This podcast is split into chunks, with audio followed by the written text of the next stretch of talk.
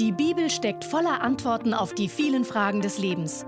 Baylis Conley hat es selbst erlebt und erklärt dir das Wort Gottes verständlich und lebensnah.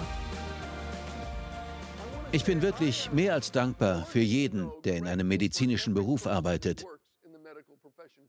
Wenn Sie dazugehören, dann danken Sie Gott dafür. Es ist eine hohe Berufung, Menschen zu helfen und den menschlichen Körper bei der Heilung zu unterstützen, die Gott in uns hineingelegt hat. Und ganz ehrlich, ich wäre heute nicht hier ohne die medizinischen Fachkräfte, die Gott gebraucht hat, um mich nach meinem Bootsunfall am Leben zu halten. Dafür bin ich unglaublich dankbar. Aber ich möchte für mich ganz persönlich auch sagen, ich sollte, wenn es um Heilung geht, dem großen Arzt mindestens so viel Zeit einräumen wie einem irdischen Arzt.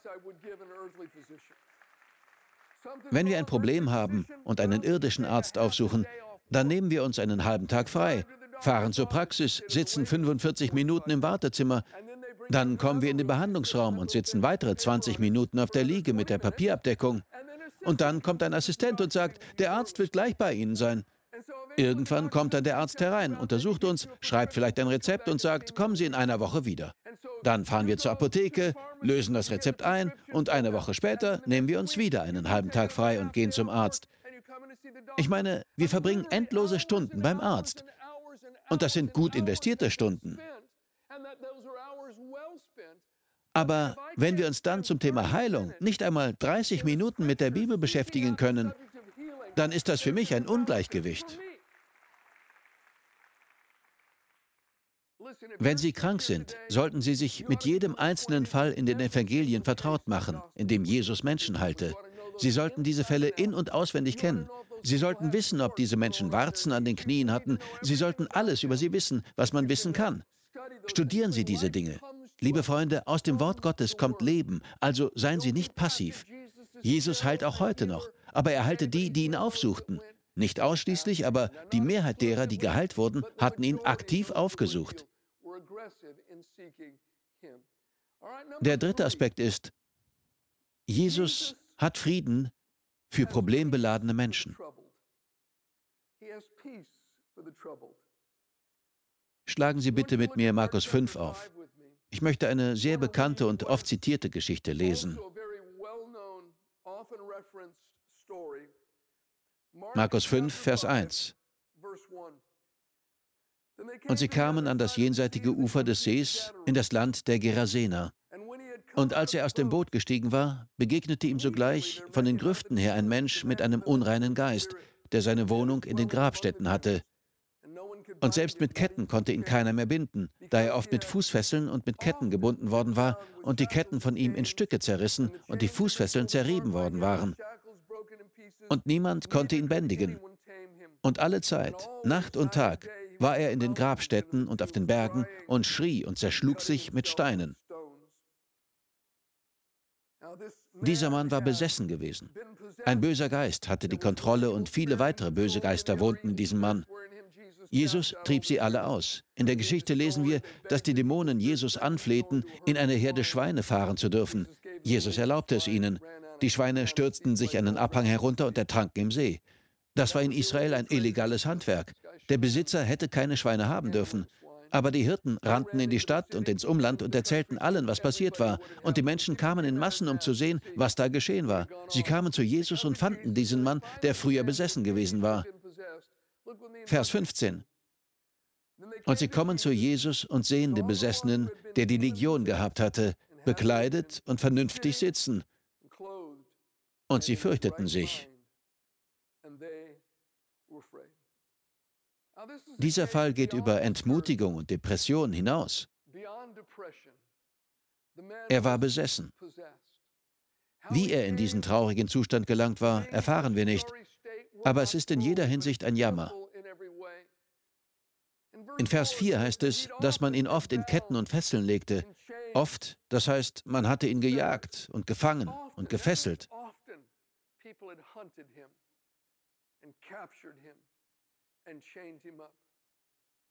Was für ein Leben ist das? Und oft zerbrach er die Ketten wieder.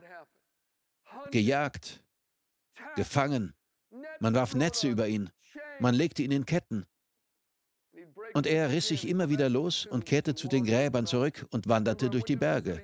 Ich weiß noch, wie ich einmal eine junge Frau im Krankenhaus besuchte, weil ihre Mutter mich darum gebeten hatte. Sie war vielleicht 16 Jahre alt. Sie hatte am Arm eine Wunde, offenbar von einem Spinnenbiss, und irgendwie hatte sich die Wunde entzündet und alles war eskaliert. Die Ärzte gaben ihr Antibiotika und bekamen die Infektion unter Kontrolle. Dann flammte das Ganze wieder auf und wurde immer schlimmer. Mit einer weiteren Behandlung wurde es besser, anschließend aber wieder schlimmer. Die junge Frau lag seit vielleicht zehn Tagen im Krankenhaus, als ich sie besuchte. Ihr Arm war ganz schwarz und man sprach sogar von einer möglichen Amputation. Die Ärzte sagten, das sieht einfach nicht nach einem Spinnenbiss aus. Wir wissen nicht, warum es sich immer wieder infiziert. Das ist unlogisch. Am Ende installierten sie heimlich eine Kamera im Krankenzimmer. Und es stellte sich heraus, dass dieses hübsche 16-jährige Mädchen eine versteckte Spritze hatte, mit der sie sich Make-up in den Arm spritzte. Freunde, das ist nicht normal. Dieser Mann schnitt sich mit Steinen, er verletzte sich selbst. Und schließlich, sechstens, er war eine Gefahr und eine Bedrohung für andere. Doch Jesus befreite ihn. Er ist nicht mehr rastlos. Wir sehen, dass er da sitzt.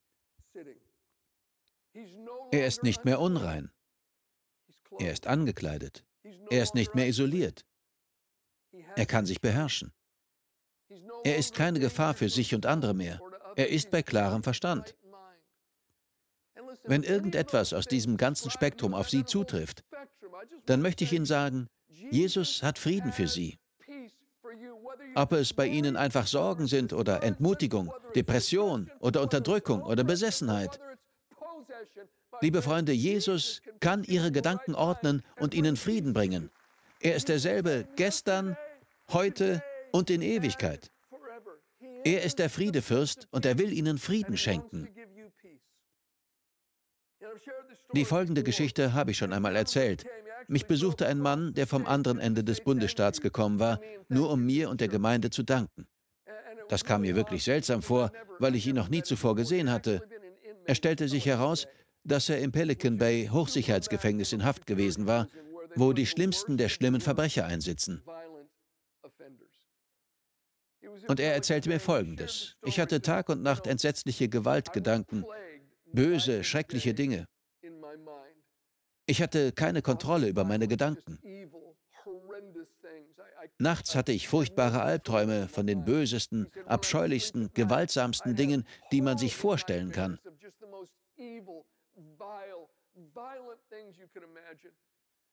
Aber meine Mutter war eine Beterin, sie war Christ und sie betete für mich. Trotzdem wurde ich jahrelang von diesen Gedanken und Albträumen gequält. Aber plötzlich eines Nachts, mitten in einem gewaltsamen Traum, erschien mir dieser Mann. Er sagte nichts, sondern lächelte mich nur an.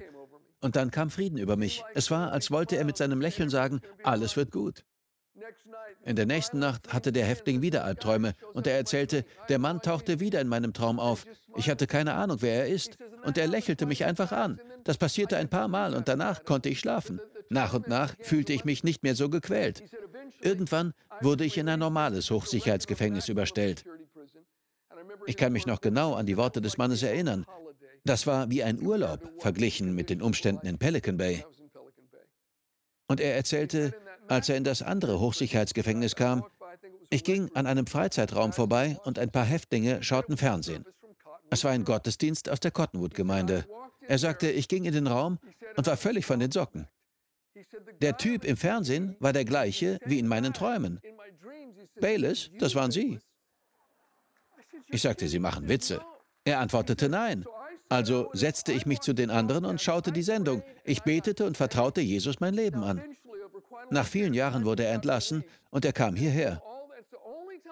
Das war das einzige Mal, dass ich den Mann sah. Er kam hierher, um der Gemeinde und mir für die Fernsehsendung zu danken. Jesus wird tun, was nötig ist, um ihnen Frieden zu bringen. Er ist der Friedefürst. Und wenn ihre Mutter eine Beterin ist, hilft das auch. Ich kenne einige Personen in unserer Gemeinde, die mit schwersten Depressionen zu kämpfen hatten und von Jesus befreit wurden. Ich habe einen guten Freund, er ist einer meiner besten Freunde. Ich wusste, dass er gelegentlich an Depressionen litt. Aber bis vor kurzem war mir nicht bewusst, wie schlimm es war, bis er mir seine ganze Geschichte erzählte. Phasenweise hatte er sogar Selbstmordgedanken. Ich hatte keine Ahnung und wir sind schon sehr lange befreundet. Aber Jesus hat ihn befreit. Ich sage Ihnen, er ist derselbe gestern, heute und für immer. Viertens, er hat ewiges Leben für jeden, der zu ihm kommt. Wir werden einen Abschnitt aus Johannes 3 lesen und Sie werden den Begriff ewiges Leben hören. Das griechische Wort Zoe wird hier mit ewiges Leben übersetzt. Es ist buchstäblich das Leben Gottes. Leben, so wie Gott es hat. Das ist ewiges Leben. Wir lesen ab Johannes 3, Vers 13. Jesus sagt, und niemand ist hinaufgestiegen in den Himmel als nur der, der aus dem Himmel herabgestiegen ist, der Sohn des Menschen. Und wie Mose in der Wüste die Schlange erhöhte, so muss der Sohn des Menschen erhöht werden, damit jeder, der an ihn glaubt, ewiges Leben hat, das Leben Gottes, Zoe. Denn so hat Gott die Welt geliebt, dass er seinen eingeborenen Sohn gab, damit jeder, der an ihn glaubt, nicht verloren geht, sondern ewiges Leben hat, Gottes Leben. Denn Gott hat seinen Sohn nicht in die Welt gesandt, dass er die Welt richtet, sondern dass die Welt durch ihn gerettet wird. Hier spielt Jesus auf etwas an, das über 1200 Jahre zuvor geschehen war. Mose hatte in der Wüste eine Schlange aus Bronze aufgerichtet. Jesus sagt, das hat auf mich hingedeutet. Das war eine Vorschattung dessen, was ich tun werde. Es war eine Vorschattung darauf, dass Christus am Kreuz erhöht werden würde. Diese Geschichte können Sie im 4. Mose 21 nachlesen. Israel war in der Wüste und das Volk begann, sich zu beklagen und Gott vorzuwerfen, er wolle sie töten. Sie warfen Gott Böses vor und sie beklagten sich über Mose. Du hast uns nur hierher gebracht, um uns umzubringen. Und dieses Manna, das Gott uns geschickt hat, ist wertlos. Was Gott für uns tut, ist wertlos. Was er uns gibt, ist wertlos. Er ist ein Mörder und du auch, Mose. Bis zu diesem Punkt in der Wüste waren sie immer beschützt worden. Doch jetzt plötzlich, als sie gegen Gott sündigten, tauchten feurige Schlangen auf, wahrscheinlich Sandrasselottern. In 5. Mose 28 kann man nachlesen, dass das Land voll davon war. Doch bisher war das Volk vor den Schlangen geschützt worden. Plötzlich wird der Schutzmantel weggenommen und die Bibel sagt, viele der Israeliten wurden gebissen und viele von ihnen begannen zu sterben. Und sie kamen zu Mose und sagten, Mose, wir haben gesündigt. Wir haben gegen Gott und gegen dich gesündigt. Bitte bete, sprich für uns mit Gott. Mose ging zu Gott und Gott sagte, gut, dann tu folgendes. Mach eine Schlange aus Bronze, steck sie an einen Stab und heb sie hoch in die Luft. Und es wird geschehen, dass jeder, der diese Bronzeschlange anschaut, überlebt. Und es heißt, wer die Bronzeschlange anschaute, der überlebte. Ihnen wurde vergeben und sie wurden geheilt. Aber das Wort für sie schauten ist nicht nur ein flüchtiger Blick. Das hebräische Wort bedeutet aufmerksam, erwartungsvoll mit stetigem und gefesseltem Blick betrachten. Sie richteten ihre gesamte Aufmerksamkeit darauf. Sie konnten nicht gleichzeitig auf ihre Schlangenbisse und auf die Bronzeschlange schauen. Sie mussten sich von der Bronzeschlange fesseln lassen. Und indem sie darauf schauten, erkannten sie, Moment mal, diese Schlange ist besiegt. Sie kann sich nicht bewegen. Sie ist an den Stab genagelt. Und in ihrem Herzen stieg Glaube auf. Ihnen wurde vergeben und sie wurden geheilt. In diesem Vorschatten werden sowohl Vergebung als auch Heilung angeboten. Wenn Vergebung und Heilung nicht real angeboten werden, dann werden Christus am Kreuz und der Vorschatten zu einer falschen Prophezeiung. Liebe Freunde, als Jesus am Kreuz hing, hing er da für unsere Sünde. Er hielt seinen Rücken für die Schläge hin und erlitt unsere Wunden, damit wir geheilt werden können. So sagt es die Bibel. Schauen Sie aufmerksam, erwartungsvoll, mit stetigem, gefesseltem Blick auf ihn. Er hängt da an diesem rauen Holzbalken zwischen Himmel und Erde, blutig und entstellt. Aber warum hängt er da? Warum wird sein Leben vernichtet? Warum trägt er die Dornenkrone? Warum verfinstert sich der Himmel? Warum schreit er, mein Gott, mein Gott, warum hast du mich verlassen? Weil er die Sünde der Welt trägt. Er, der keine Sünde kannte, wurde für uns zur Sünde gemacht. Doch das ist nicht alles. Er identifiziert sich mit dem gesamten Fluch, der über die Menschheit kam. Er trägt unsere Depression, unsere Krankheiten, unsere Sünde. Was er am Kreuz durchmacht, ist so schrecklich, dass es sich nur mit dieser Schlange am Stab beschreiben lässt. Die Schlange ist ein Bild für den Teufel. Und die Bronzeschlange am Stab ist ein Symbol dafür, dass alles, was der Teufel über die Menschheit gebracht hat, gesühnt wird.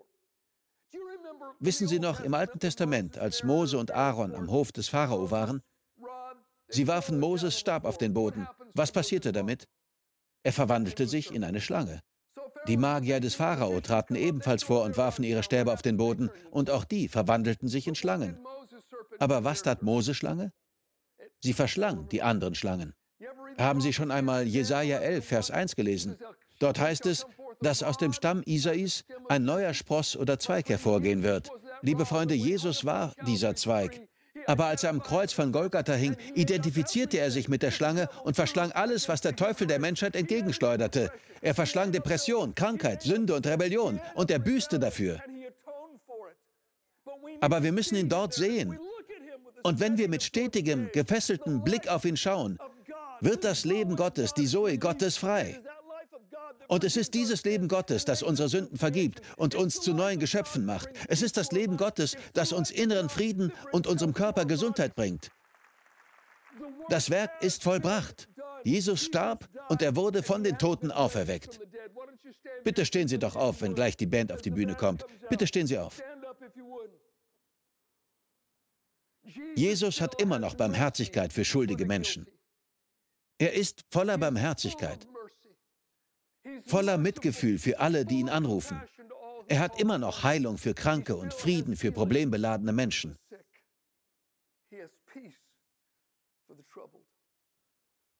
Wenn Sie heute hier sind und von der Schuld Ihrer Vergangenheit schwer belastet sind, was Sie getan oder nicht getan haben, dann steht Jesus heute hier und sagt, ich verurteile dich auch nicht.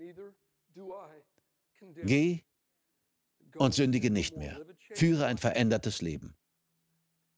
Wenn Ihr Körper Heilung braucht, schauen Sie auf Jesus am Kreuz. Aber gehen Sie einmal um das Kreuz herum. Sein Rücken ist voller offener Wunden, weil er ausgepeitscht wurde. Er hätte auch mit einem relativ schmerzlosen Tod für unsere Sünden büßen können, aber er nahm viel mehr auf sich. Warum wurde er so niedergeschmettert? Warum wurde sein Körper so zerschlagen? Warum die Striemen auf seinem Rücken? Die Bibel sagt, durch seine Wunden sind wir geheilt. Die Striemen auf seinem Rücken haben uns Heilung erkauft. Warum die Dornenkrone? Damit Sie und ich inneren Frieden haben können. Die Bibel sagt, dass die Strafe, die für den Frieden nötig war, auf Jesus liegt. Das steht in Jesaja 53. Er ist heute der gleiche barmherzige, mitfühlende Jesus, der er immer war. Aber wir müssen zu ihm kommen. Die Israeliten, die von den Schlangen gebissen worden waren, überlebten, wenn sie auf die Schlange an dem Stab schauten. Ein wunderbares Bild. Vor Jahren wurde ein Mann aus unserer Gemeinde in der Mojave-Wüste von einer Klapperschlange gebissen. Er und sein Begleiter waren sehr weit vom nächsten Krankenhaus entfernt. Sie legten ihn ins Auto und fuhren los. Von unterwegs riefen sie das Krankenhaus an, sobald sie wieder Empfang für ihr Mobiltelefon hatten. Das Krankenhaus fragte, auf welcher Straße sind Sie unterwegs? Und man schickte ihnen einen Krankenwagen entgegen, weil es eine lange Strecke war. Die Gruppe beschrieb ihr Auto und auf halbem Weg kam ihnen der Krankenwagen entgegen. Und so konnte der Mann das Gegengift für den Schlangenbiss erhalten. Liebe Freunde, die ganze Welt leidet an Schlangenbissen. Die ganze Welt wurde von der Schlange der Sünde gebissen und es gibt ein einziges Gegenmittel, nämlich das kostbare Blut Jesu.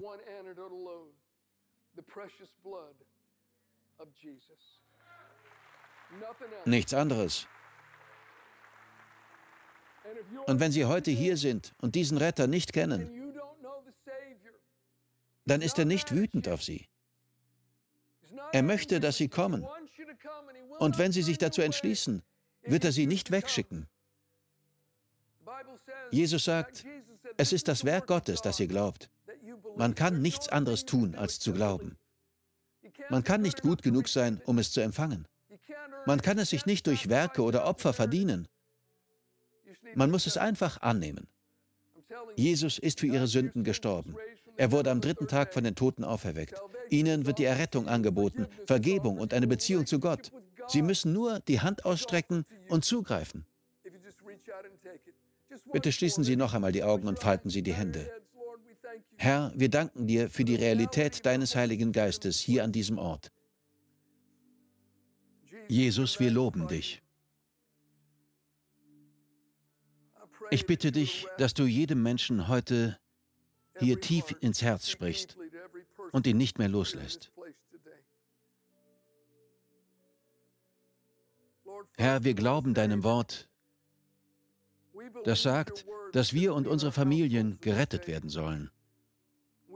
Wir danken dir, dass du unseren Männern, Frauen, Kindern, Geschwistern, Cousins und anderen Verwandten deine Arbeiter über den Weg schickst.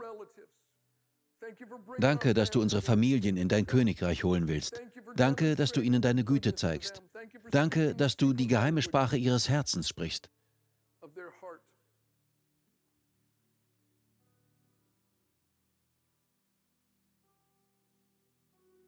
Liebe Freunde, Gott sieht sie.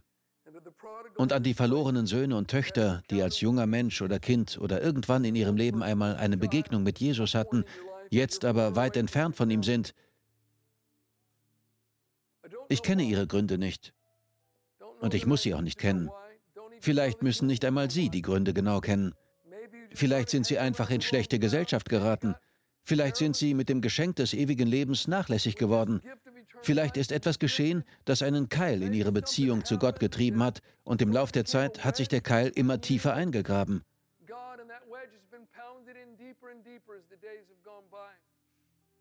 Das ist Ihr Moment. Heute ist die angenehme Zeit, von der die Bibel redet. Antworten Sie, wenn Sie heute Gottes Stimme hören.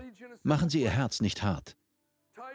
Ich möchte Sie in einem einfachen Gebet anleiten. Wenn Sie möchten, beten Sie von Herzen mit, alle zusammen. Wir werden das Gebet gemeinsam sprechen und Jesus unser Leben anvertrauen. Beten Sie einfach mit. Jesus, danke, dass du am Kreuz für meine Sünde und an meiner Stelle gestorben bist. Ich glaube, dass du vollständig für meine Schuld bezahlt hast und von den Toten auferstanden bist. Komm in jeden Winkel meines Lebens. Ich brauche deine Barmherzigkeit und deine Reinigung. Ich vertraue dir mein Leben an. Wo du hingehst, Herr, will ich dir folgen. Ich bete in deinem Namen. Amen. Wir danken dir fürs Zuhören. Weitere Predigten sowie eine tägliche Andacht von Baylis findest du kostenlos auf baylis-conley.de. Gott segne dich.